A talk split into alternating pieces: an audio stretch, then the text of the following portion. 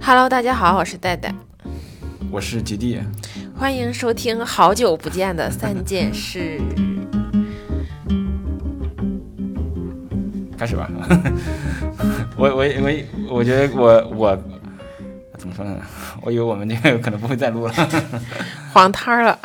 对，其实就是有段时间，就是我先说我吧，就是我不想做这个有几个原因，就是一个是我自己状态不好，嗯我录出来的是东西就会，我不想给大家传递很一些很不好的情绪。嗯，但我自己情绪不好的时候，我真的是录不出来能让大家听上去觉得开心或者温暖的东西，嗯我就没有再想做了。嗯然后现在是感谢御医把我从 繁琐的呃事物中解放出来，我现在就有时间来做一些自己想做的事情。对，就是我们因为就很就是其实简单总结就是之前太忙了，啊事儿也太多了，然后就你你当你有很多事儿缠身的时候，其实播客我觉得它是一个就像是一个种花种对慢下来的，对慢下来的，它是像种花种草一样，你需要那个心境去表达的。对，特别是像咱俩这种就是没有就不准备打算商业化的东西。我有段时间就一直在想，我为什么要做这个播客？这个播客的意义在哪里？然后我找不到意义，我就觉得没有意义的事情我就做不下去。嗯嗯嗯，但就是我后来发现，很长一段时间就经常会隔个三天两天的，就有人跟我说想听播客，能不能更新一下播客？对，就是我的这个 vlog 都没有这么有人催，对吧？我觉得你这就播客的这个，它虽然就是从数据的角度它没有那么高，嗯但是我觉得它对于这个就是对大大家这个这个就是用互联网黑化，就是那个粘性真的很高。嗯 对，就是听过的人都会非常喜欢吧。就是我觉得就是你回到回到刚才你说那个商业化的事情，我最近因为我把微博卸载了，我现在就是如果每天这个人每天在刷豆瓣，对对对，我觉得就是豆瓣上有大量的人，他们不是以以目标性来发内容的，就是啊开心，就是那一刻啊，我今天很开心，或者是不开心，我就想表达一下。这个我觉得是最初互联网带给我的，就是让我觉得互联网好玩的地方。但现在，尤其是微博，当然也不不，当然可能是呃是我的原因原因啊，不是微博的原因。但我会觉得我刷微博的时候，感觉就大家的目的性太强了，然后就是你发表一个观点，立即就会有人开始跟你那那啥，对，然后就大家不是在讨论，就是在是那个啥，就是输出。对，就是在证明你是对着我错的，或者你是怎样怎样，就是那个氛围是让我觉得有段时间非常的很不爽的，所以我就就干脆把这个微博卸载了。后边我们再展开聊吧，就一开始不能进入进入这么深刻的话题，我们先读信吧。我们上一回更新播客是二零年的十二月，圣诞节。从那之后呢，就没有再更新，但也有朋友陆陆续续的往邮箱发过信，我就挑了三封，一封是二零年年底，一封是二一年年中，一封是二一年年底，啊，就是对，穿越了一年，这个时机挑的很好，我们都已经停更多少？一年多。一年多了是吧？一年半。第一封信是来自罗西子的，他写发过来的时间是二零年十二月二十四号。他说：“戴戴吉弟，你们好，现在是平安夜，我刚听完最新一期的三件事，在微博给戴戴留言了圣诞快乐，他居然很快回复了我，因为没有啥人给我留言。他嗯，他说特别开心，感觉一下子和屏幕里的人近了很多。他说他在陕西。”圣诞节没有看《真爱至上》，哪儿也没有去，一个人窝在公寓给你们写信，还没想好自己的昵称。啊，他所以叫匿名信嘛，是。对，罗西子。他的第一件事是刚结束了一个项目，评审得了优秀，熬了好几天，今天总算可以好好休息一下了，于是就休息得很放肆，晚上还给自己煮了火锅。这虽然不是个多大的项目，前辈们也不愿多花精力，但是我自己争取来的机会，自己主持完成，入职三年，总算是做了点像样的事儿。第二件事是我最近开始养鱼了，就是最普通的金鱼，看它们甩着大尾巴在草丛间游来游去，特别让人放松。今天我就盯着看了两三个小时，在准备养鱼的时候，家里人反复劝说要养锦鲤，不要养金鱼，理由是锦鲤皮实好养活。可我总觉着生活不就图个乐吗？嗯，各种自找的麻烦是我和世界建立关联的通道，所以并不太怕给自己找麻烦。当然，主动找我的麻烦那就是另一回事儿了。呃，他他说那个就是公司里不太看重的项目，但是自己从头到尾做完，这个我就觉得我我是这类人了。嗯，对，就是觉得，我觉得你也是，就是我自己想要把它做好，跟别人怎么看待它没有关系。嗯，对，就是呃很酷，我觉得。嗯我也很喜欢他这种给自己找麻烦，然后和世界 建立关联的这种心态，感觉是个很乐观的姑娘。嗯嗯第三件事儿是刚才和先生闹了点小别扭。我们去年底领了证，但一直没办仪式。最近他家里催得紧，也就常常聊一聊对婚礼的构想。恰好这一期你们也聊了婚礼的话题，戴戴说咱们的很多仪式源于台湾，我是头一次知道，非常惊讶。于是推荐先生也来听有关婚礼的这段。他听了没两分钟就说哪里惊讶，我没听出来啊。问他听完了吗？结果发现他就听了一两分钟，就没说出来，让我感觉他很敷衍，火气唰就上来了。我俩一直没有共同爱好，他几乎没爱好，工作也特别忙，闲下来就是追追剧。但麻烦的是，他觉得没爱好不是问题，每每给他推荐什么，他都是兴致缺缺的样子，看两眼，哦，挺有意思啊，就没下文了。这次又是这样，于是直接我就爆发了。这个问题真的挺困扰我的，闹别扭不是第一次了，也不知道以后会怎样。真的很羡慕戴戴和吉弟能一起向前，一起成长。祝你们永远幸福。吉弟说婚礼是给不熟悉新人的人一个见证，我听着疯狂点头，但同时又在想，都不熟悉了，还需要你们见证个屁？这逻辑有问题。真的就是他前面说的那个，嗯他说你说婚礼是给不熟悉新人的人一个见证，这是你的想法。后边的那个都不熟悉了，还需要见证个屁？这是我的想法。从从看极地上一轮日更的时候，就想给你们写信，意念写出去的信没有十封也有八封了。三件事断更又复更又复更，极地的新一轮日更也开始了，终于写下自己的第一封信。很高兴可以分享我的三件事。我的信大概有点长，不读也无所谓，能写给你们就已经很好了。最后还是祝你们一切都好，圣诞快乐。啊，他写信的，我看一下他的日期是二十四号，啊，十一11点啊，点那那天是我就是日更最后一期，应该是那天还在录的时候中间停电了，我还记得，是不是？好像是前一天，对，大概应该是我呃播到了这个就是平安夜那天，啊，这都是两年前的事情了，去年没有做日更，很很惭愧，希望今年可以做。我在翻大家写的信的时候，有看到有人说，往这儿写信就像是投了一个时间胶囊，这个胶囊在两年之后被我们打开了，是的。好会给自己美化呀。对，所以大家欢迎继续给我们投时间胶囊。哦，我想说一句，就是她说她和男朋友这个事情，她觉得男朋友没有爱好，对她来说是很困扰。我，嗯我是觉得每个人都不一样了，就是没有爱好这个事情不是缺点，是他的特点。嗯嗯还有，我会觉得，呃，我他说没有爱好是真没有爱好吗？我不信。他比如说打游戏了，或者看一些剧什么的，他有可能会觉得我这爱好你不喜欢，就不想跟他讲。嗯，我就男生的角度哈，我是从男生角度去讲哈。比如说一个我我玩一个很复杂的游戏，我就举一个例子吧。比如说我原本玩一个很复杂的游戏，我会觉得这个东西即使跟大家讲了，他也不感兴趣，不想玩。对，但我觉得这样不想听。对，但其实今年的话，戴戴其实玩了很多跟我一样的游戏，他玩的甚至有的时候比我还好。其实，呃，原本跟你想的是不一样的，就是跳出原本的那个就是固有的那个思维。对，包括今年他玩的那个，他把那个塞尔达旷野之息打通关了，我真的很意外。那个一会儿再说。对对对啊，好，呃，她有形容她男朋友是工作很忙，专注于工作，我觉得这是优点呀。可能她的心思有，就是有这样的人的心思就是放在工作上面，可能没有很多的爱好，没有特别的爱好。就是我还是觉得两个人相处嘛，就是多看一看对方的优点，是，然后嗯少挑一点缺点，因为毕竟还大家都不是完美的人。我俩也这大家老觉得我们特别好，其实我俩经常吵架的。对，因为就是好的时候才会录播客，暗示没有好的吵架了。对。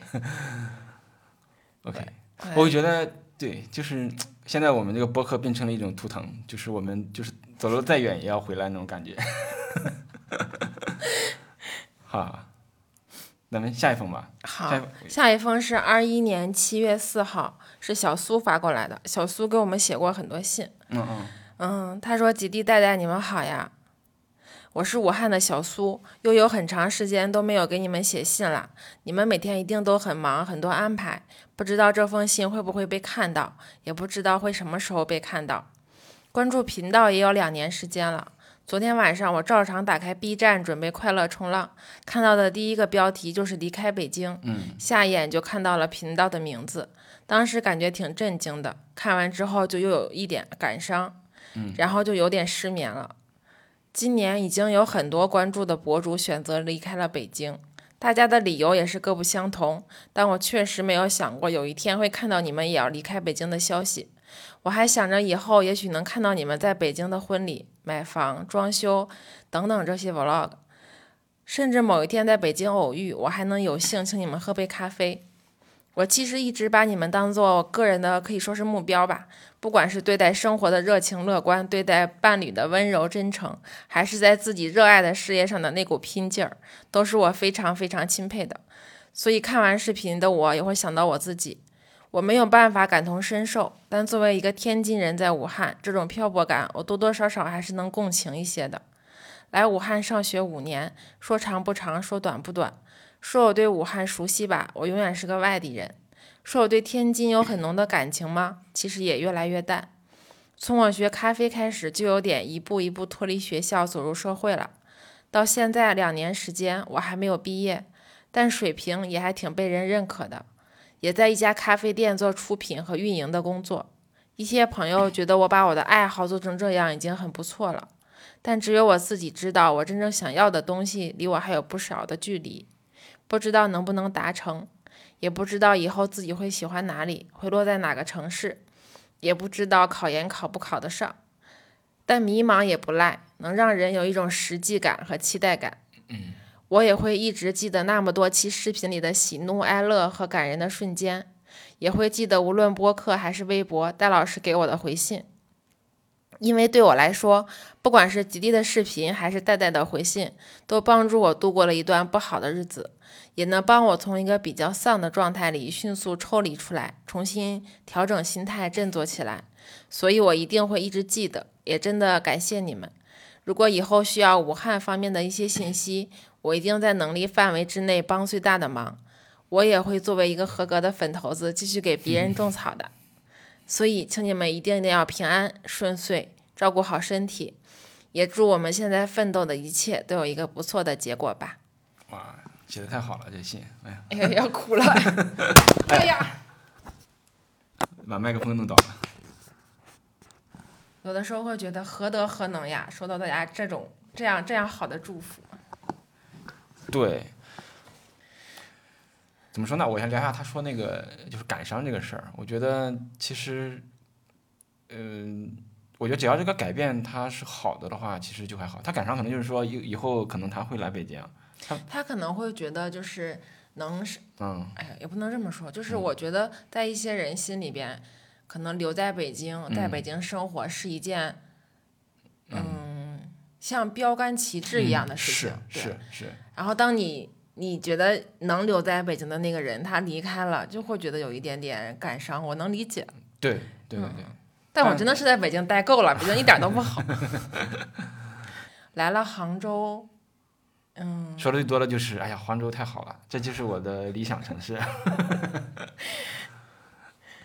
没有，北京有北京好了，帮你找找一找，别别人家我们观众也很多，对，不，仅代表戴老师个人看法，他只是不太习惯北京，北京有很好的部分了。对，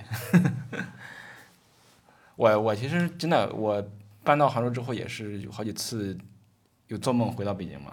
嗯，对我对我觉得你你对北京的怀念要比我多了。嗯，我现在老实说，我在杭州我还是没有建立，我还在去不断的让自己接纳，就是说。那个我已经在这儿了，我要在这儿生根发芽，就要在这儿度过那那我就好勉强呀。不是勉强，因为不是，就是因为时间还不够嘛。因为在北京待了十年、八年、八九年，嗯，在这儿才待一年多，发生的事情这个量是不一样的嘛。但是我能感觉得到，就是嗯，刚到杭州，然后到杭州这马上也快一年了，嗯，感觉是不一样的。就是当一个地方你反复去、反复去的时候，你就会对那里觉得啊，它还在那里，那个就它它没有变化，它这种这个感觉会让我觉得，嗯，我我更加是熟悉这里了。就比如说我去一个地方反复拍摄，我可以预估它，我我看过这个地方的春夏秋冬，这种感觉，对这个感觉会加深我对这个地方的呃感受，就是还是需要时间的时间的积累吧。好吧。我来读，我来读最后一封哦。最后一封信是二一年十二月十六号，来自小狮子。他说：“一人血书求更三件事。”我是小狮子，从你们刚开始更新就开始听播客，大概在你们更新第 N 期，去年某个时候半夜听完你们播客，兴奋的睡不着，然后写了几百字的内容，忘记因为什么原因导致内容丢失了，那时候很苦恼，然后就不知道什么原因不听播客了。脑补图片及音效。One years later，时间一转，应该已经一年多了。被荒废了一年听播客这个行为，感觉也是被我荒废的一年。没事，我们也荒废了一年多听不录播客，扯平了。从今天早上又开始听播客了，今天听了三期，现在又是一个深夜的晚上，我又在写信了。这次内容应该不会丢了。第一件事，最近这几天又捡起了口琴，自学口琴。之前在 B 站搜了复音口琴的教学，听到了神级大师陈师德老师的大师班小星星，并且这个老师在 B 站有账号了，出的有口琴教程，现在在跟着陈老师学习。老师的 UP 名字是你口琴陈大爷。吉弟在博客中好像也提到了学习口琴。极地学习口琴的思路是什么样子呢？三天打鱼两天晒网的我，能好好练习基本功，把口琴的技巧掌握好吗？哈哈，感觉自己非常的有自知之明。啊、我不知道我现在回答他还来得及吗？就是你现在是已经入门了，还是已经辍学了？嗯，我的经验哈，就是我是野路子，我对乐理了什么东西也不懂。然后我的方法就是，第一，你一定要找到一个你特别喜欢的口琴曲子，就你喜欢到哇，我就就是就一定要把它对合下来。我当年我能学习口琴，就是因为我当时听到了一个叫《心之所在》的口琴曲，那是一个游戏里边的音乐，它是用半音阶口琴吹的，哇，太喜欢了，我非常喜欢那个口琴，我就想啊，我做梦都想把它吹出来。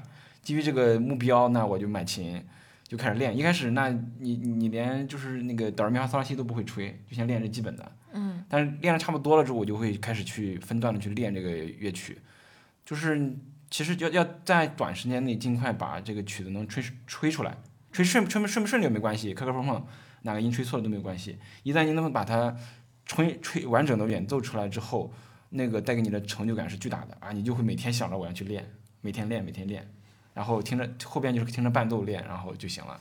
对，这是我的这个野路子方法。来读他的第二件事，是身体善意的提醒。前几天，第一天晚上拉肚子了好几次，第二天左肾疼了那种像针扎一样的阵痛，也没有那么疼，我就怀疑身体又孕育了小宝宝，是结石吧。第三天，右手边肾附近有轻微的一片不舒服，下午去医院做了彩超，确定了两肾分别有两个小结石。膀胱内有至少一个小结石，以及前几天睡觉一直觉得冷，室温二十度，盖着有点厚被子，晚上感觉被冻醒了。这两天睡觉又感觉热了，身体的体感温度，还有就是戴耳机导致的耳朵不适等问题。现在晚上睡觉觉得身体有些地方不适，但是又说不清楚是在哪儿，身体已经强烈在提醒我有问题了。从郑州七二零洪水过后的八月初到十二月初，我又胖了七斤。哎，感觉自己好絮叨呀。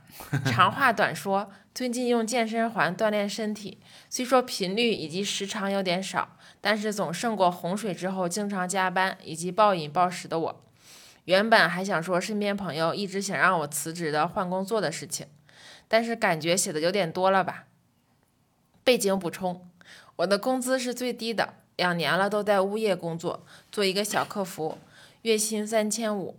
其中有很多可升值的空间，在我面前，我却没有珍惜。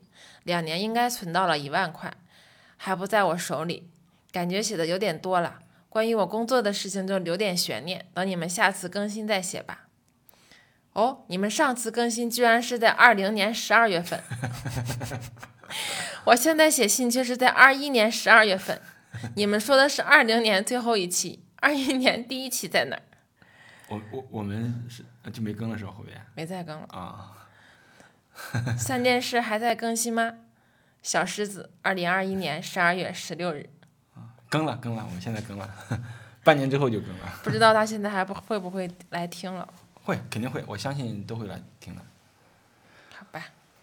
OK，那我们就先聊聊吧，因为时间跨度真的很久。之前的时候都是一周或者是哎一个月，嗯，对，我们还是以后还是做月更吧。行，月更我觉得压力不大，然后也可以有很多事情可以聊。嗯，那我们我想着就是翻翻相册，跟大家或者聊聊最近的几个事儿吧，几个事儿就是聊一聊。谁先来？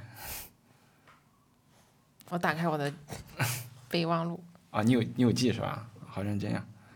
我大概在脑子里想了一下，因为昨天戴戴也是突然跟我说要录播课，我也很意外，但我也很哦，我我嗯，就是因为我你那天不是发了一个状态嘛，嗯，我看见好多人在下面说问咱俩是不是分手了啊，我俩是吵架了，但没有分手了，对，就是我就想说，因为有这么多人在在关心和惦记我们嘛，我就觉得还是。要让大家。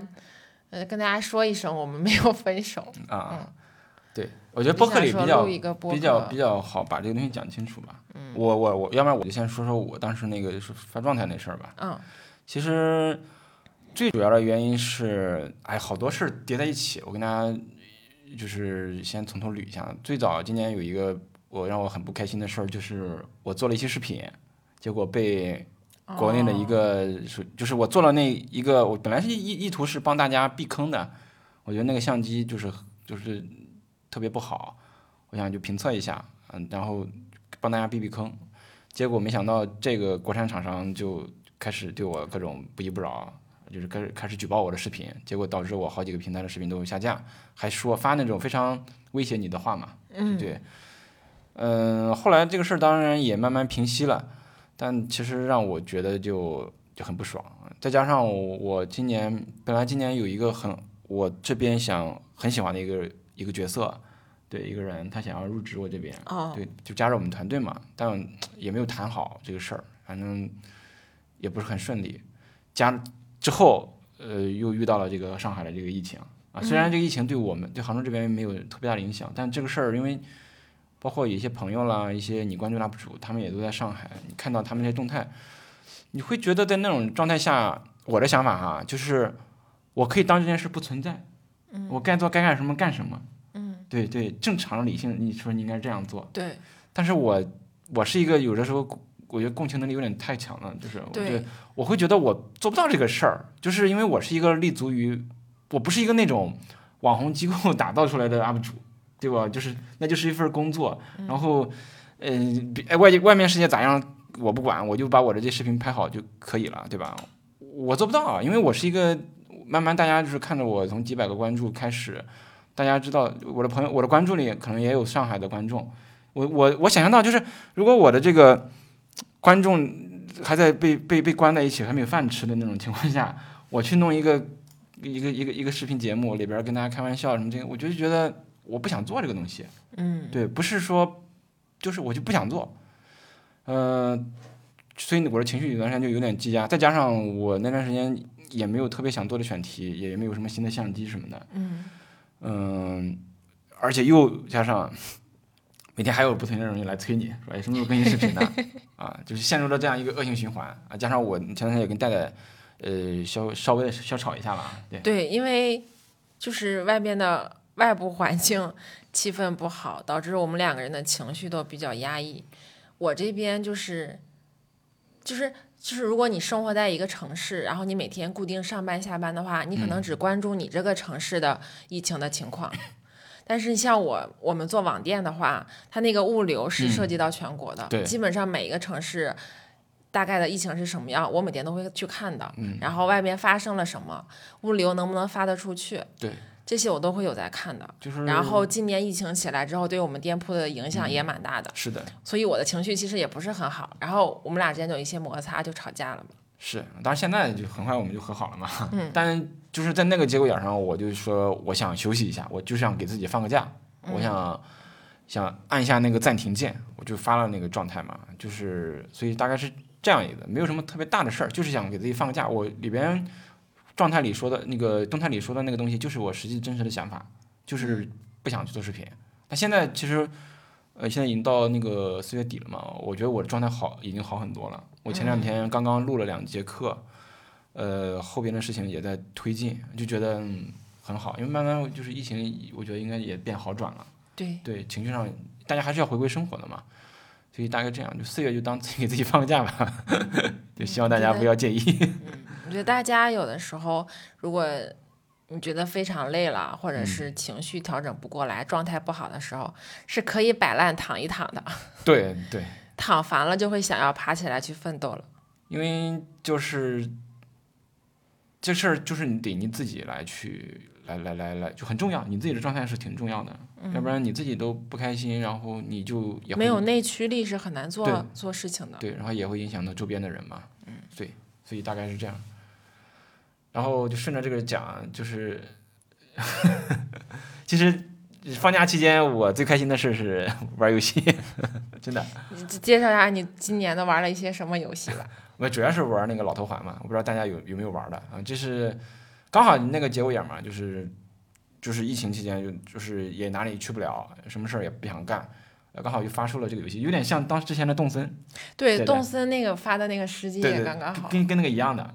但动森那个时候我没有玩，那我是我在忙啥呢？你在做课呢？对，我在忙好像筹备课程，我没玩，但戴戴玩的比较多。但老头环这个我因为这边我也暂时停更，然后我就疯狂的玩，我玩了这课这游戏玩了一百五十小时，但真的呃超级好玩，就是就说说为什么好玩？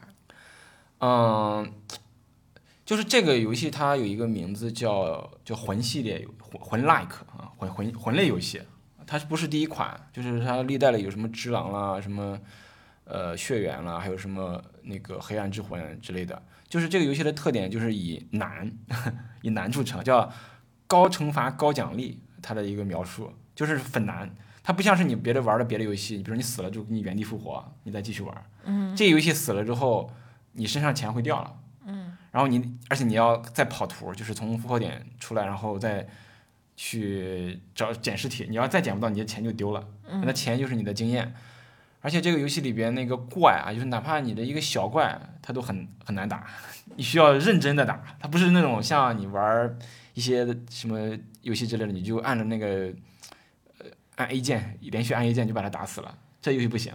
尤其是在游戏前期的时候，嗯、你你去打一个小小的那种呃一个一个一个城寨，一个小城寨，就是可能就是一个那种十几个人的那样的，你真的可能要打半小时，打打上一个小时，死好几好多次才能打过。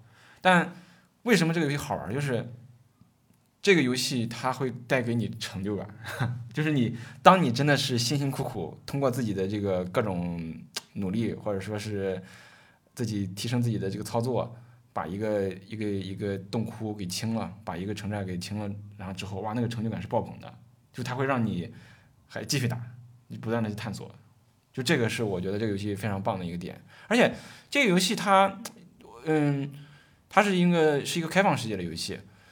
嗯，我玩的时候就在想，就是我们玩那之前玩那个《塞尔达传说》那个游戏，它也是开放世界。它好玩的点在于，嗯，你玩它的时候会有强烈的那种好奇心，会想要去，哎，到这儿看一看这有什么，到那儿看看这有什么。有它的那个游，它的那个那个游戏的机制也是会鼓励你去探索，鼓励你去做各种奇怪的这种，就是触发或者是点个火了什么之类的。这个游戏其实它不像那个塞尔达做的那么就是复杂了，就是呃有那么多机制。它的很简单，就是它把这个游戏里边可以提升你能力的这些道具给藏到了世界各地。你如果想要让自己变得更强，你就得去找这些东西，那就得去探索。因为这个世界世界它很难，就是连小兵都能轻易的把你秒了，所以你就有很大的动力想要把自己变强。比如说想去找这个，我会觉得这是这个游戏一个一个很核心的一个点玩的。然后戴戴也也玩了，他玩一百多小时，你感觉怎么样？你感觉他为什么好玩？我其实最开始玩这个游戏就是想陪你玩啊，我知道啊，但是好胜心，对对是好胜心，就是我最开始玩这个游戏的状态就是玩儿，然后死，然后骂骂咧咧，生气砸手柄睡觉。对对对，他好跟我说了好几次了，就是我再也不玩这个，我再玩我就是狗，对我 再也不玩了。然后第二天回下班回去还是吃完饭会拿起手柄继续，就很很奇妙这个游戏它就是。就别的游戏很少有游戏能给我带给我这个感觉。我觉得是因为它对于我的吸引力是它是开放世界，就是我不知道它后面会发生什么，而且它的那个，嗯，那叫什么世界观背景设置是一个完全陌生的故事，嗯，就会让很想让我知道它接下来会发生什么，它这个这个人为什么是这样的，它这个怪为什么是长这个样子。而且它这个游戏。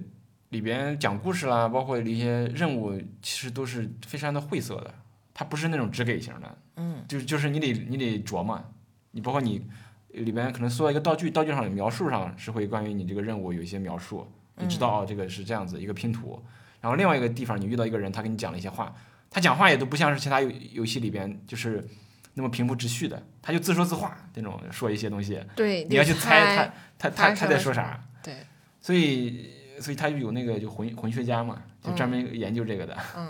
所以这个游戏它出了之后，你一方面是想要就是挑战这些 BOSS，另外一方面就想要去了解它到底为什么这样设计的。而且因为我之前很喜欢看那个《权力的游戏》嘛，嗯，我都看了那八季啊，然后但是我现在到现在还没有看《权力游戏》的最后一季。对。不用看，他们说烂了。对。我很喜欢那个游戏，然后玩这个我我看那个权力游戏那个剧嘛，然后玩这个游戏感觉哇，就是那个游戏的呃翻版非常像好多地方，因为他是请了那个乔治马丁写这个剧本嘛。是剧情像还是场景像呀？我我我没有看过那个权力游戏完整的故事，我只是看了一点儿，但我觉得那个场景很像。嗯，场景很像，然后就是里边的人物性格有的就很很像里边的人物，嗯，包括名字。啊，因为因为名字好像是乔治马丁起的，他甚至是说名字都起的差不多，英文的根本分不清谁是谁。对对对，他起的。嗯，包括我之前玩的时候，他在那个雪山那里就有一个城堡啊，那个城堡就像在那个权力游戏里面有个这个林东城嘛，嗯，就跟那一我一模一样，还有是狼，里面还有狼呢，那那里边也有狼，就是感觉特别像。我估计看不是听我们播客的，应该有人玩这个这个了，但这个很难，这个也大家要谨慎的。它不像是跟大家推荐动森或者说是那个呃 塞尔达那样的，这是一个还是有有难度的。对，就是动森吧，是谁都拿起来能玩。是的。这个游戏呢，就是先要做好心理准备，它很难。它有一个劝退期，就是你得，我估计你得能玩上个十几二十个小时，才能真正的说哦，这个游戏我能玩。哦，对，而且如果是第一次玩魂系列的话，就一定要看攻略。对，不 看攻略的话玩不了。对，可以看这里推荐那个可以看黑瞳谷歌的。对对 对，感谢黑瞳谷歌，他做的攻略非常棒。虽然现在他现在还没有做完。然后你这你有什么照片吗？你不说要看照片吗？哦，凡凡哈，哦，今年上半年还有一个大事儿，就是我的好朋友、好基友就王胖。来杭州了，对那段时间，嗯，挺开心的。我觉得，就一直以来我都是回老家去看他嘛。然后刚好今年这个他的就是他有有时间，他有个年假，然后他非常非常的运气好，就是在杭州，杭州这个天气啊，就这两天又冷了，然后之前很冷，然后在三他是三月份来的，二二月份来的，三月份，三月中二十多号，对，大概那个时候杭州突然间转暖，就暖到你白天可以穿短袖，对。然后那几天天气也贼好，也不下雨，对。然后他来了，而那时候疫情还就上海疫情还没有爆发，对，他在疫情就是马上要爆发之前他来的，然后走了，他来了之后，他单位就不让人再随便出去了，但他已经出来了嘛，所以他就在这边玩了几天，然后回去再做个核酸又回去了，特别幸运。啊，那段时间我觉得挺开心的，嗯，就是因为还是那句话，就是你在你在这个杭州，他刚在这儿待了，你没有那么久嘛，虽然这边有些朋友。但你对这边整体还是陌生的。但这边有一个熟悉的人过来的时候，你跟他一起，他就会让你就变得心安嘛。所以，包括你说凌晨来找你玩，我就也很期待，就是我就很喜欢这些呃老老朋友过来。嗯呃，一方面可以尽地主之谊，另外一方面就会觉得，嗯、会加深我我在这里的那个感觉。嗯。嗯，会会会会有这种感觉。我来杭州之后，就是给我最大安全感的朋友是小西。啊，对，就是因为我我后我最近才发现，也不是，就是我是来了杭州，跟小西走的变近了嘛。嗯我发现小西是一个能量非常强的人，嗯就是你待在他身边，你很难不你很难不高兴。他就能一直跟你说话，一直跟你讲有趣的嗯事情，嗯然后让你的注意力不在你那些烦心的事情上面，是是是。然后你就会觉得有小西在的世界是特别热闹的。我们最近跟小西聚了两次，嗯啊、一次是前两天我们去了附近的一个公园烧烤，那个也挺搞笑的。我们本来是包括叫了我们团队一块儿过去，然后去烧烤的，在那儿他有自助烧烤，我们在那儿吃呢，吃到两点多，突然间来一个人，上午还是全是人，到了两点多来一个人，就是拿一个喇叭说，啊，这该走了，该走了，呃，什么疫情什么因为原因走了，对，他拿大喇叭喊 说说那个疫情期间不准聚集，大家不要吃了，快回家吧，你把我们都撵走了。对，我就觉得特别魔幻，就是他那个之前的时候，我们还感叹说哇，今天因为啊那个应该是在天气变，就是呃三月初不是我王胖过来，他玩了几天走了，天气就变差了，就是开始下雨，阴天冷了。之后到了四月初，突然有一天的周末天气贼好，就那嗯天、嗯就很多人都出来过来露营，或者说是过来烧烤什么的。嗯，结果那天我们上午还感叹说啊，太好了，感觉就是什么，感觉就是就像没有疫情的日子那那种感觉，回到了没有疫情的那个日子。结果因为好久没有见到那么多人了，结果没有两个小时就把我们都撵回家了。不过下午我们因为我们跑到一个没有人的地方，还是玩了一会儿，我们又玩，那个支了一下帐篷。玩三国杀了。我那个玩三国杀挺开心的，就是嗯、这种线下的见面，线下的跟朋友玩儿，我觉得这个真的是太太好了，比网络那个感觉好很多。网络上我经常会被没来由的一个留言就气到，真的是被他气到，就是嗯，就我我有举个例子吧，就是比如说我之前发了那个视频，嗯呃，就是说告告诉大家说这这三百多块钱的这个相机它不值得买吗？嗯，还有一个人非常严肃的给我留言，他说，嗯，我觉得三百块钱的这是有价值的，因为有的人他是买不起这样那个的嘛。然后对吧？就是我们要客观理性的去看待这件事情，不要那个。我当时就就是很 很很无语，也不气了，因为其实我我的逻辑其实是你当然可以买，我是说这东西它不值这个钱。你就是你，其实你你你手就机是我觉得你手机拍的都比它好，可能。我是觉得你卖也行，但是你不能拿三百块钱的东西，然后你的参数说的是三千块钱的东西东西的参数，对啊，这是两码事情，这是这是欺骗，我觉得这不行。对，嗯，我会觉得，就一旦大家在互联网上出现，就大家都是道德标兵，就是大家都想要站在那个，我是个好人，就是我对不想当坏人，那个，我觉得是一种压力。就是其实是说实话，你像我啊，就会不敢说话了。对对，就是其实我会觉得，我喜我不我其实我喜欢一个那种，就是他有好的部分，也有缺点，也有那个，这样是一个正常人。但是那种啥都是站在一个制高点的那种感觉的，我会觉得那是一个很恐怖的一个人。呃，这扯远了啊，对。其实我们最近也去了一些地方吧，包括上周我们去了雷峰塔，对吧？雷峰塔还挺漂亮的。我们按理说应应该是早就应该去的，但是就一直会觉得，哎，反正雷峰塔就在那儿，随时都能去。就在北京的时候不去天安门，对，但是因为去的原因是之前我发小过来嘛，他去了，嗯对他去了，他觉得非常棒，哦嗯，然后我就觉得那也去一下吧。那个景观特别好，大家如果来杭州的话，还是很值得去的。那个雷峰塔，可以看到整个的西湖的全貌，因为它是你可以转着圈的看嘛。嗯，那个有点像，有点像我我类比的话，不太恰当的类比，就是像景山公园那个山上，嗯，你在那儿是可以看到整个的天安门城楼，城，对，看到整个的，你可以转着圈儿看嘛，嗯对，也能看到远处的山什么的。然后雷峰塔就是像这样的一个角色，对。但那天比较遗憾的是，有没有拍到很好的这个日日落。我觉得在杭州拍到好看的日落太难了吧，一年也就三天，基本天天都天天都是云彩。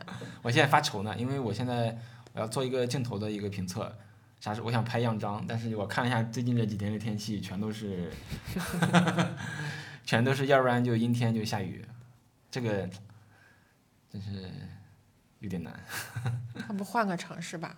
真假批批一下预算，我们出个差，啊啊啊，就就去别的地方拍，我以为你还搬家吗？要狗命！有想聊的吗？你列了啥？嗯我想聊聊，就是我们俩最开始去办健身卡的时候，嗯是你拖着我去的，啊你还记得吗？是在那个我们骑了两个小自行车啊去石榴中心那边办卡，然后我就一路上磨磨唧唧，我不想去。嗯。嗯！然后到现在，那是那是哪年的事？那是一九年的，嗯，那是二零年的二零年，二零年的夏天。九月份吧，应该是九月份，过了夏天了。哦对我记得，因为当时我拍过一些视频片段，哦，那到现在其实还没有两年哎，没有一年多啊我发现我已经能就是把运动变成一种习惯了。啊，之前是完全不运动的。对，就我觉得是有有两个原因，就是、嗯就是能能做到现在这种，我现在每周能能坚持三到四次去健身房，有的时候是举举铁，有的时候是瑜伽，有的时候健身房有那个爵士舞操，我们就嗯跳那个。嗯嗯就是一个是找到自己喜欢的运动方式，嗯嗯嗯嗯，像我就真的很讨厌跑步，我到现在也不跑步。但我最开始做那个做最开我最开始运动的时候，吉弟就非常想让拉着我跟他一起跑步，然后还因为因为我不想跑，他非让我跑，还吵过架。啊，是是的，我比较直男了，我会觉得确实就是，嗯，我我当时会觉得我自己我能跑，你怎么不能跑？对对对对对，其实运动这个事儿，就像戴戴说的，找到适合自己的那个，让自己能够有满足感的那个运动方式更重要一些。对对我因为啊，对，就是我们顺这个事儿讲，就是因为我们办了这个健身房，它有那种免费的课，我们又去，我会跟他一块儿去上那个瑜伽课。哦，对，因为之前我是从来没有也学过瑜瑜伽，也没有上过课的嘛。但是我去上了之后，我会觉得啊，很好，感觉很好，真的。嗯。就是就是强烈推荐 男生朋友，你如果没有体验过瑜伽，可以体验一下，它很放松，也不需要很强的心肺，然后但很需要力量。嗯。很需要力量，很需要耐力，需要你灵活性，要控呃身体控制的能力吧。嗯特别好。他而且我会觉得，我觉得对我最重要的是，嗯、我去做瑜伽的时候，我也是在了解戴戴她喜欢的这个东西，因为她是，我觉得这个是就还是女性去玩的比较多吧。嗯对，会感感觉到自己在了解，就是换一个角度去理解或了解她，嗯，就感觉挺好的。而且也有我们去也也不仅仅有我，也经常有两三个男男生一起吧。对，就是瑜伽是一个男生可能会觉得有一些害羞不好意思，但其实瑜伽大师特别厉害的都是男生，然后因为他们的力量会比较强嘛，做出来的那个会更优美一些，嗯而且瑜伽很难的，它真的比你想象中难太多了。就很多动作我根本就是我会就是就是我操，这这能做出来吗？这个动作就不是柔韧性的问题，就是有一些有一些是很需要你的力量和肌肉耐力的。嗯然后还有瑜伽有一个好处是，当你的专注过，嗯，当你的注意力专注在呼吸上的时候，相当于是一种冥想，嗯，你会对你的情绪其实是有很大的帮助的。是对。啊，哎，我觉得就是呃，你你你可以就是我们更。当然，我觉得我我上健身房的频率比你还比较低了哈，哦嗯，但我其实也挺愿意去的，也跟这个这我们现在办的这个是那种月付制的嘛，对，我们现在是月复制的，这种感觉像二十四比那种小时的。比比那种要压力小一些，对，压力小，然后更容易去。就是之前那个，之前我去的就是你办一年卡那样的，然后要请教练那样的。我我我感觉好像这种会让人更轻松，因为随时可以退出。那正因为随时可以退出，反而没有退出，就是这种感觉。因为他每每月都会扣钱，所以扣钱时你会想啊，我我我得我至少得去几次才能回本儿。我还有一个这个让能让我坚持下来的，就是运动真的对对我的情绪调节，呃嗯有很大的帮助。就是我现在如果比如说早上起来嗯今天很不开心，嗯，我可能会去健身房练一个小时，就会好好？会会好很多。对，就会你明显会觉得你运动之后，你的眼睛是有光的。这个他那个科学上讲，运动是会分泌那个多巴多巴胺的对确实会，确实会这样子。嗯而且这个就是这个不是说你一开始你一做运动，然后你就能感受到这这种快乐的。这种快乐真的是你需要长期坚持，然后你才能慢慢的感受到做完运动之后你的心情和你的状态和你整个人的活力会变强一些。嗯嗯。哦，我还有一个最近的一个感受哈，还是接到刚才说那个，就是我决定停更之后，然后你当你不用开始去想每天要做视频这件事儿的时候，嗯可以更加的 关注到自己想做什么。嗯嗯，但是我呢就开始玩游戏，嗯确实是挺开心的。嗯，但是我们就很快有段时间，我觉得那个那个作息就开始混乱了。哦，对对对，这个呃夸张的就是说可能要玩到就是晚上一两点，然后我们经常是三点钟上床，五点钟睡着。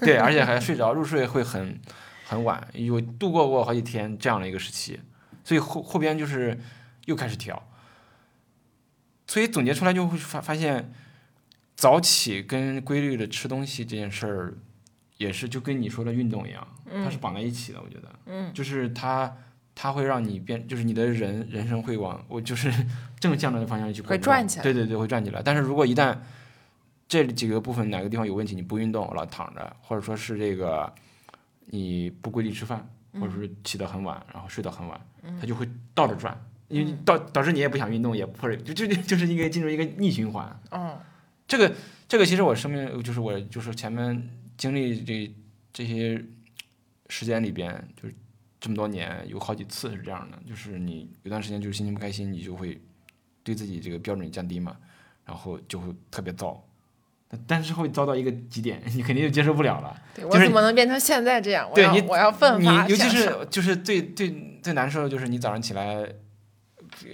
已经一两点了，什么事儿没有干，然后到了晚上你，大家都睡觉了，你又睡不着，你又不能干什么，对。你会发现你自己有什么事儿又不想干，又干不了什么事儿，就非常的焦虑，就就是进入进入这个内内非常死循环吧。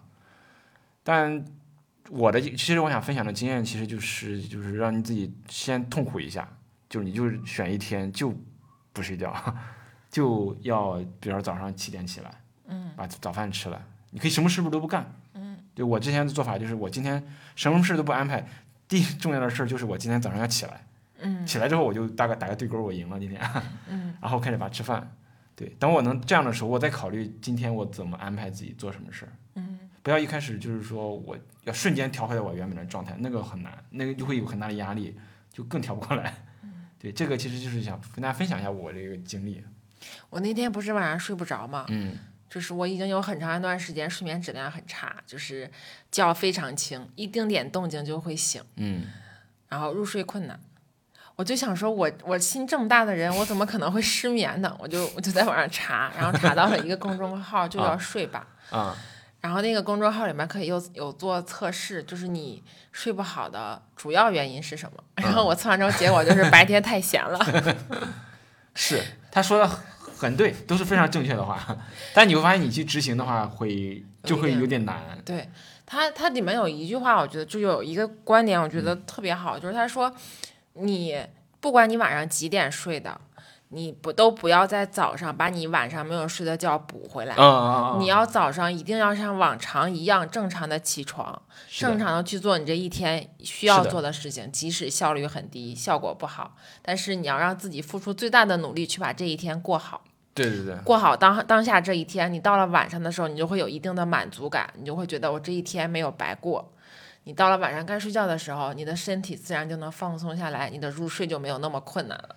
对，就是我之前的时候，我就会有那种想法，就大家会有那种想法，就是我得今。天啥也没干嗯，啊，我就是补觉嘛。啊，早上补昨天晚上没睡的觉。对啊，因为我比如说我就没有休息好，我就要补觉。但是你白天一补觉，你晚上就睡不着，所以白天就不能补觉。但我现在是，我觉得也能补，就别补太长，嗯就补半个小时。对，对睡个午觉可以。对对，半个小时可以，然后就赶紧起来。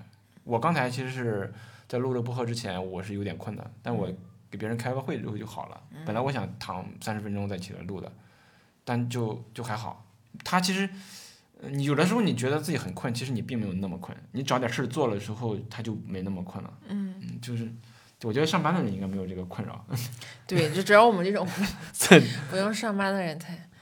但其实很难。大家就是我觉得上班那个作息真的很棒，就是它会让你觉得，而且你你有了这周一到周五的这个规律作息，你周六日可以非非常混乱的过也没有关系，对，因为你一定会到周一会会过来的。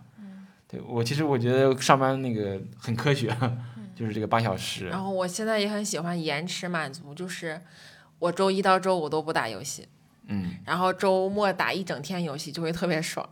对，对，会让自己，要不然就是要不然就是因为最近没有那么忙嘛，就是从周一到周日你就会过得很混乱。嗯就是我是觉得生活还是有，就是过程，比如说以周为节点，过成一段儿一段儿的，然后是规律的，不一样的时间，不一样的周期，做不一样的事情，会比较容易规划自己做的事情啊，比较容易获得成就感。对，我还想分享一个东西，是我最近有了解到的，就是亲密关系相处的时候，大家经常会说希望对方给自己提供情绪价值。我经常会跟你索取这件事情，我觉得你没有给我提供情绪价值，说你这个直男，你不懂我在说什么，你不懂我的心情。然后我最近有在了解一个概念，就是它叫情绪成本。啊，就是啊两个人相处的时候，就是你要求对方给你提供情绪价值是没有错的，嗯但对方他也不是神，他不可能百分之百的让令你满意。就像今天读的那封信里边，嗯女孩说她的男朋友嗯没有爱好，她觉得不不太满意。嗯但是这件事情其实就是一种情绪成本。你为了获得对方和你在一起，对方给你提供的情绪价值，嗯你是需要付出一定的情绪成本来对对方做一定的包容理解的。本质上它就是一个交换啊。对，就是你要接受对方的不完美和对方的缺点。然后还有一个概念是，嗯，要做到情绪成熟，就是这个情绪成熟，就是你要对你自己的情绪负责任。即使说你希望对方来了解你，来体谅你，给你提供情绪价值，他懂你在说什么，但其实你的情绪、你的调节、你做一个情绪稳定的人，这些是需要你自己努力去做的。你嗯不能把这个责任推给别人。你说，因为你不懂我，因为你不理解我，我现在情绪不好了，都怪你。你如果是这种态度的话，两人相处，两个人都会很痛苦的。对他，嗯，他有点像是说，我觉得回到一个本质，可能是说，嗯，当对方是真正想要给你的时候，那个部分你拿到才是真正属于你，就是会让你觉得有收收获的。嗯，而你去要是不断索取，就是我想要这个，你赶紧给，这个东西可能一时是可以的，嗯，但是你他不可能一直给，对，它不是不是可持续的。嗯，对，他是是是是这样的。我觉得归归根结底还是说，就是把每个人都是当成一个个体来看待。包括我跟戴戴相处的过程中，我觉得我学到最大的其实就是把他当成一个人来看待，不是当成你的女朋友，嗯，那么简单。嗯，就我有段时间会觉得，就是她就是我的女朋友，那我就做女朋友，就是做一个做就是呃男朋友该做的一些事儿。嗯，我觉得还没有那么简单，还是就是任何无论是男朋友还是女朋友，他都基本的人。他的诉求、他的喜好、他关注的东西、他的好奇心、他的这些东西，你应该是从这个角度去了解这些事情，而不是简单粗暴的说，那别人男朋友都这样，或者说别人女朋友都这样，我觉得那个就太简单粗暴了吧。顺着这个，其实可以跟大家推荐那个一个游戏，我们最近在玩的那个，哦对，叫双人成行，我们刚玩了两两张两两张吧，嗯，但我已经觉得这是我玩过的，真的是可以排到我，就觉得做的非常棒。非常棒的一个游戏，为什么呢？就是先不说里面游戏设计的一些巧妙的点啊，我觉得就是它，它是一个从一开始就是在，嗯，为了促进两个人的关系而设计的游戏。嗯，就它里边好多的关卡的设计都是需要两个人配合，需要，而且有的时候不是配合，是需要，嗯，你跟给对方耐心去过的。比如说有一个关关，就是我自己。呃，我玩的时候，我我我的那个角色只能在旁边看着他，然后看着他过，而且很难。真的有的好几次，我都会觉得，哎，是不是要让我去帮他过吧？但我会觉得，我如果那样做的话，就就特别的不尊重对方。嗯，对，就是这个游戏设设计者很巧妙，他就是他故意，比如说把一些男的设计到这个另外一个角色。他那个里边就是那个游戏，就是有两个小人儿，是一对夫妻。嗯嗯。然后女生就是。你说扮演里边那个女生角色，对，男生扮演里面的男生角色，但一般情况下，其实男生都会游戏玩的更好一点嘛。但实际上，这个游戏里边，男生操作的那一一切动作是比较简单的，比较偏。我看人家介绍说是偏法师、偏远程的，然后近战、力量型输出的都要靠女生。对，嗯，然后有一些操作可能就是。需要女生，比如死了再重来，死了再重来。但这个过程中，男生就是在旁边，你只能看着，你你不能帮忙，对你没有任何操作。我能想象到，应该有的情侣就是会比较急的人，就会说啊，你不行，你赶紧给我，我来玩。但是，一旦你这样做，其实是虽然你能把游戏通关了，嗯，但就是在会破坏两个人的这个信赖这种感觉。嗯，对，这个其实就是会吵架。对，我说的就是给对方耐心嘛。对，就是。他会让你回到你们俩，即使你们俩不是一对 couple，嗯，两个个体，你们在玩这个游戏，你怎么去耐心的去告诉他该怎么玩？你要知道，就是人家这个游戏，就是它设计出来应该是让所有的普通人都能玩的，它不是像我们之前说的魂游戏那样的那么难，是挑人群的，它是所有人都能玩的。嗯，那你能玩，对方也能玩，那就是他需要学习，他需要去，嗯，就是需要练习一下。嗯，所以这个，而且我玩的时候。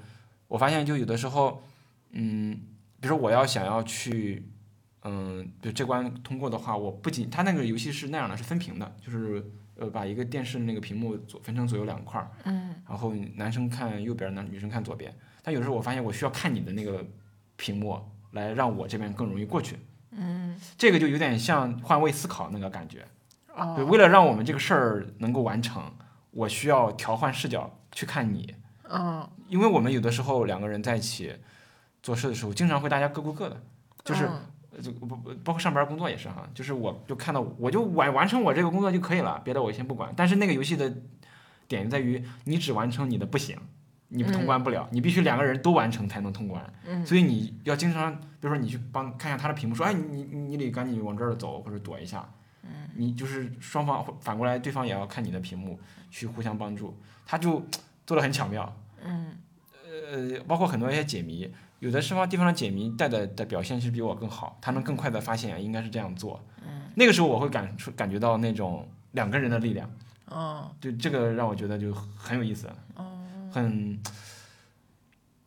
通过游游戏反映出 就是两个人在一起的那个，我很喜欢，昨天有一关就是那一关是。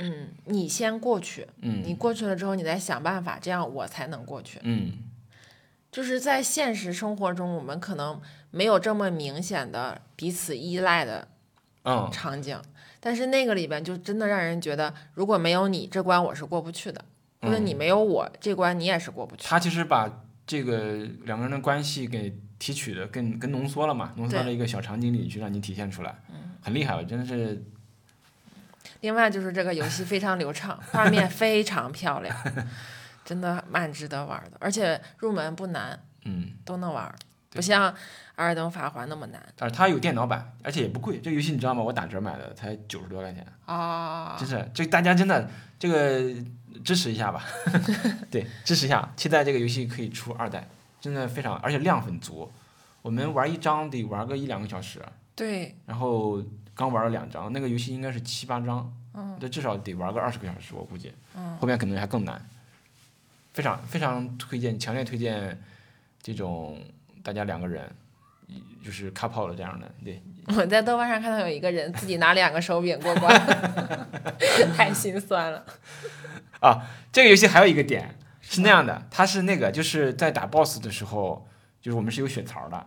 他一个人死了，另外一个人活着的话，他就不算游戏 game over，、嗯就是能继续玩。只有两个人都死了才行。所以在玩这个游戏的时候，最经典的一个台词就是：“我快死了，我快死了，我快死了，我快死了，你别死，你别死，你别死。”然后或者说他说就是，我死了，我死了，你别死，等我一会儿。然后那个戴戴去刷那个豆瓣，看到那个热评第一就是这句话：我死了，我死了，你别死啊，等我一会儿。这个太，我觉得太太真实了，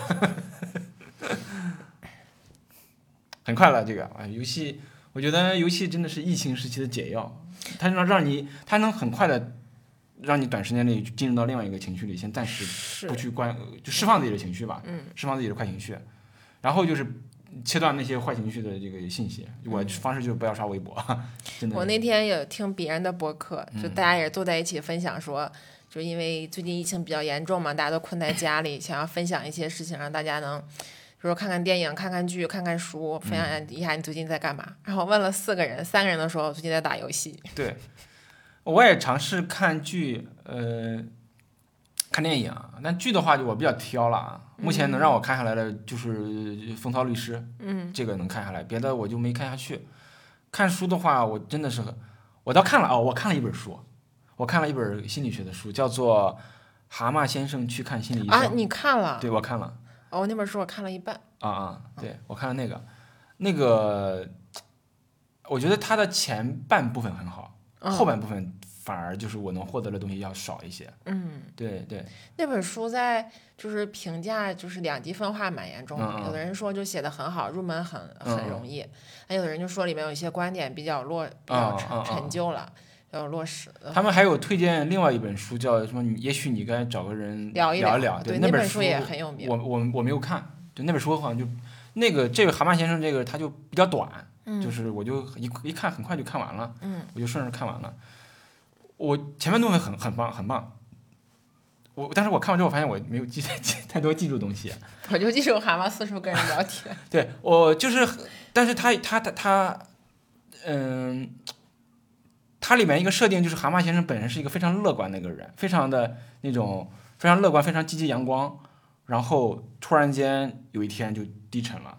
嗯。对，然后他的朋友们都不理解，就是你不是当前那个蛤蟆了，是吧？就是以前你可是我们这个里边最活跃的这个人，嗯。说还会嘲笑他说这什么抑郁症，什么这个什么这个没什么大病，但后来发现这蛤蟆先生确实不行了，嗯。他们赶紧去让他找了那个是一个一个秃鹫嘛还是啥，找了一个医生，嗯。对，然后然后它里面都是用动物来去这个作为角色的，开始诊疗，然后他那个就是每每一每一次诊呃面谈跟那个心理医生面谈都是一章，他嗯会跟他聊一些事情，都是我觉得，但是他对一些基础概念的普及非常好，嗯。就是他会讲说心理医生不是去他他他不会给你良药，他更多是引导，他嗯就问问题。嗯都他有几次问到那个蛤蟆先生都崩溃了，他说：“你老问我问题，我就就我你是心理医生对吧？你不是应该来是帮我解答问题的吗，对吧？嗯你老问我这些问题，对吧？”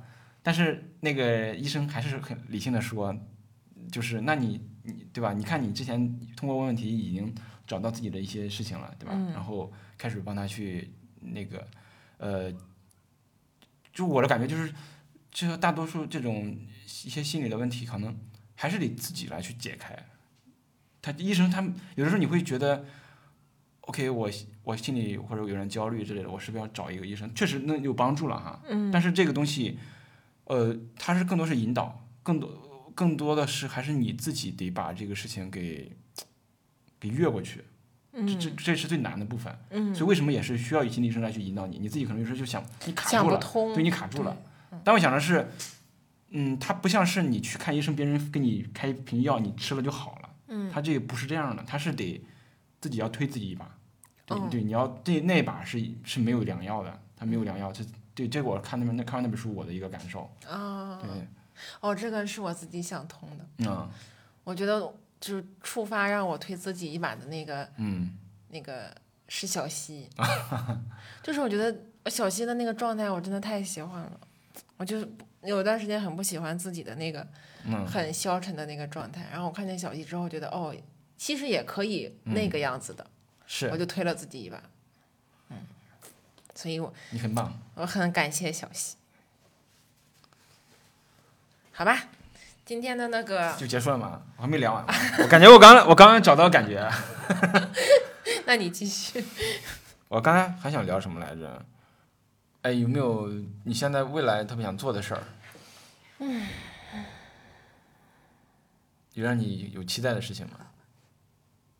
我挺期待那个《哈利波特》那个游戏的。还是游戏啊？我们这期是大型游戏安利是吧？我想想，我最近还看了啥？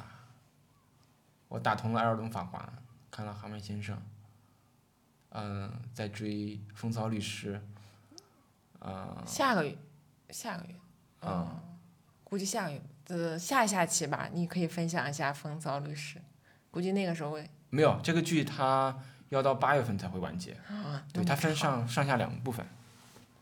这个就是如果你喜欢《绝命毒师》系列的话，那这就是无脑推了，对，非常棒。哦，哦，我也发现，就是因为我现在不看微博，就看豆瓣嘛，然后有看那个一些小组，包包括这个风骚律师的小组，就觉得这个剧的那个小组里边的讨论风气特别好。哦，就是我我因为我现在也是看豆瓣那些他推荐的一些东西，我的一个观察到了一个很大的不同就是，就豆瓣豆瓣上就还是回到之前我们说的那个哈，就嗯讨论一下这个这些社交平台带给你的感觉。微博最早感觉也是好多有意思的人发表有意思的东西，嗯然后能看到很多真实的人。我说的真实人，就是说他有个性，有好的部分，有让你觉得无法接受的部分。我关注的人都是这样的，我不会关注那种就完美的，就是、嗯就是他是两极分化。就我喜欢关注这样的人，看他们的一些东西，包括一些哪怕关注量不多，但他会很持续的输出这些个人化的、个人化的啊。对，嗯这个我觉得跟 vlog 很像，就是他很个人化的、私人化的内容。但你会发现，现在微博这类东西越来越少了。嗯基本上就就包括内容少，这类的博主也就销声匿迹了。嗯你就是我的关注列表一看就是了，剩下这些人就是要不然就是靠微博呃生活的，他嗯要做内容之类的。所以就还有就是那个微博的讨论风气，你随便一个热门的微博点下去之后，那个评论区基本上就在吵架。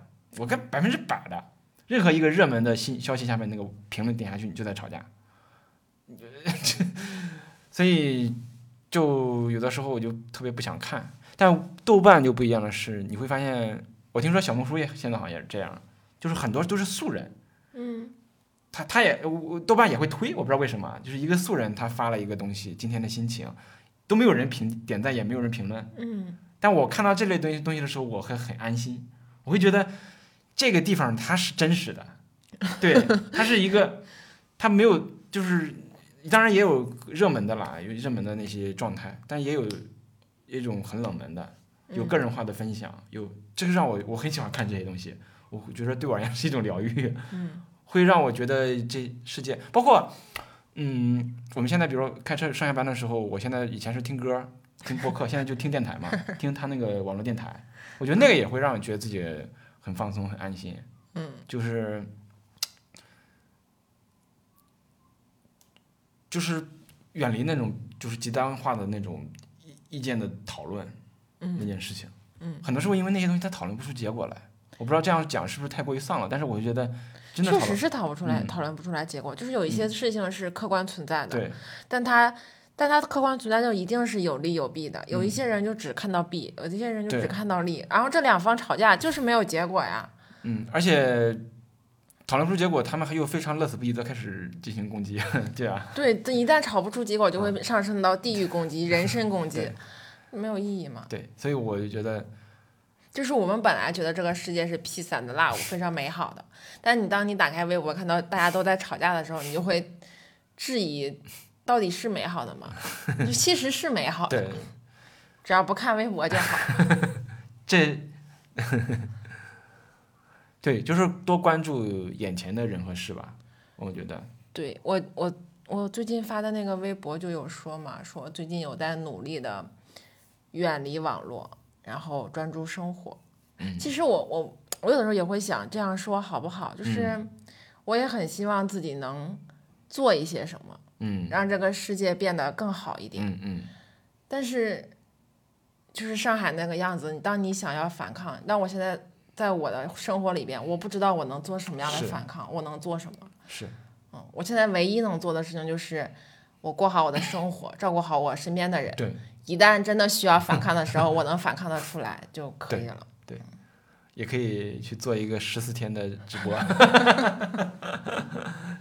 这个大家应该有有有不知道有人在看吗？就是那个新裤子的呃乐队里边的那个庞宽，对庞宽庞博士，他做了一个一个一个行为艺术吧，算是、嗯就在一个艺术馆里边，呃支了一个小台子，在上面吃喝拉撒都在上里上面完成。嗯，然后十四天不间断直播。对，今天应该是过半了。嗯，啊，对，过半了。就现在他，我就是我们就真的是就像是在手机里养了一个宠物一样，每我们每隔段时间都会打开看一下，很厉害，我很佩服，这是真的，我很佩服他，就是就是他有一些想要表达，嗯是的但是就是在合理的范围之内做出了自己自己的表达。嗯嗯，而且他的执行力真的很强，他就是本来他说他本来说想要去什么一个荒岛上做的做的，嗯但发现荒岛上没有网，他想做直播嘛，就就跟朋友跟朋友讨论，刚好他有个朋友是开这个美术馆的嘛，然后就是考虑这个就讨论它的可行性。嗯然后讨论完就开始做了，哇，觉得非常酷。我也我也是，就每天半夜没睡着就听他们的一个博客，讲到了他们这个就是想做这个事情的动机原因。就我会觉得他做的，他这个事儿的最大难点就是你做太过之后就很容易被就被下叫停了。对，对你不能做成一个那种非常暴力的那种感觉的嗯东西，就你做的很平和，但是懂的人都懂是什么意思。然后对。嗯，但我每次进他的直播间，已 经已经过半就七天了，每啊天大家进，还有人进直播间问 怎么上厕所，就正在越来越跑偏。上厕所怎么办？他洗澡你不觉得这也是他这个艺术的一部分吗？哦我觉得对这个讨论，就讨论可能比他那个部分更好，对，很有意思。对，这个也推荐大家去看一看。不知道咱们尽快把这个博客发出来，让他这个还没有结束之前，发出来，我争取今天明天发出来。对，可以。希望大家都不要经历这样的十四天吧。嗯我现在，我我因为我现在就是有的时候我想去了解新的相机这些东西啊，我还要嗯看国外的一些这个博主发的东西啊。我那天看了一个博主，他就是去到一个市场里边拍，然后就大家就就感觉他那儿好像就是没有，应该是没有受到疫情影响。嗯他拍，然后大街上人都向他挥手，然后他也挥手，很友友善。我觉得这这这也是之前我们所经历的那个嘛。嗯，我觉得我我就我就真的做梦都想要回到那个时期，我就就是大家都是很在过自己的生活，然后在平和的。对我们现在，我我我们杭州刚刚今天是今天吧？昨天对开始进行常态化的核酸检测了。嗯对，就是每两天都做一次。嗯当然，我觉得这是个好事儿，就是可以把这些事儿，嗯，做的就是什么？把风险降对到降到最最低，我们慢慢的就能就能过上原来的生活了。是的，是的。那好吧，好，那感谢大家收听这期的三件事啊，我是基地，我是戴戴。那如果你喜欢我们的播客的话，欢迎就是向你的朋友们分享它，给我们点赞，然后可以给我们写信。我们的信箱是英文的 three things 数字一二 at gmail 点 com，对，t h r e e t h i n g s 一二 at gmail 点 com。好吧，那我们下期再见吧，拜拜拜。拜拜。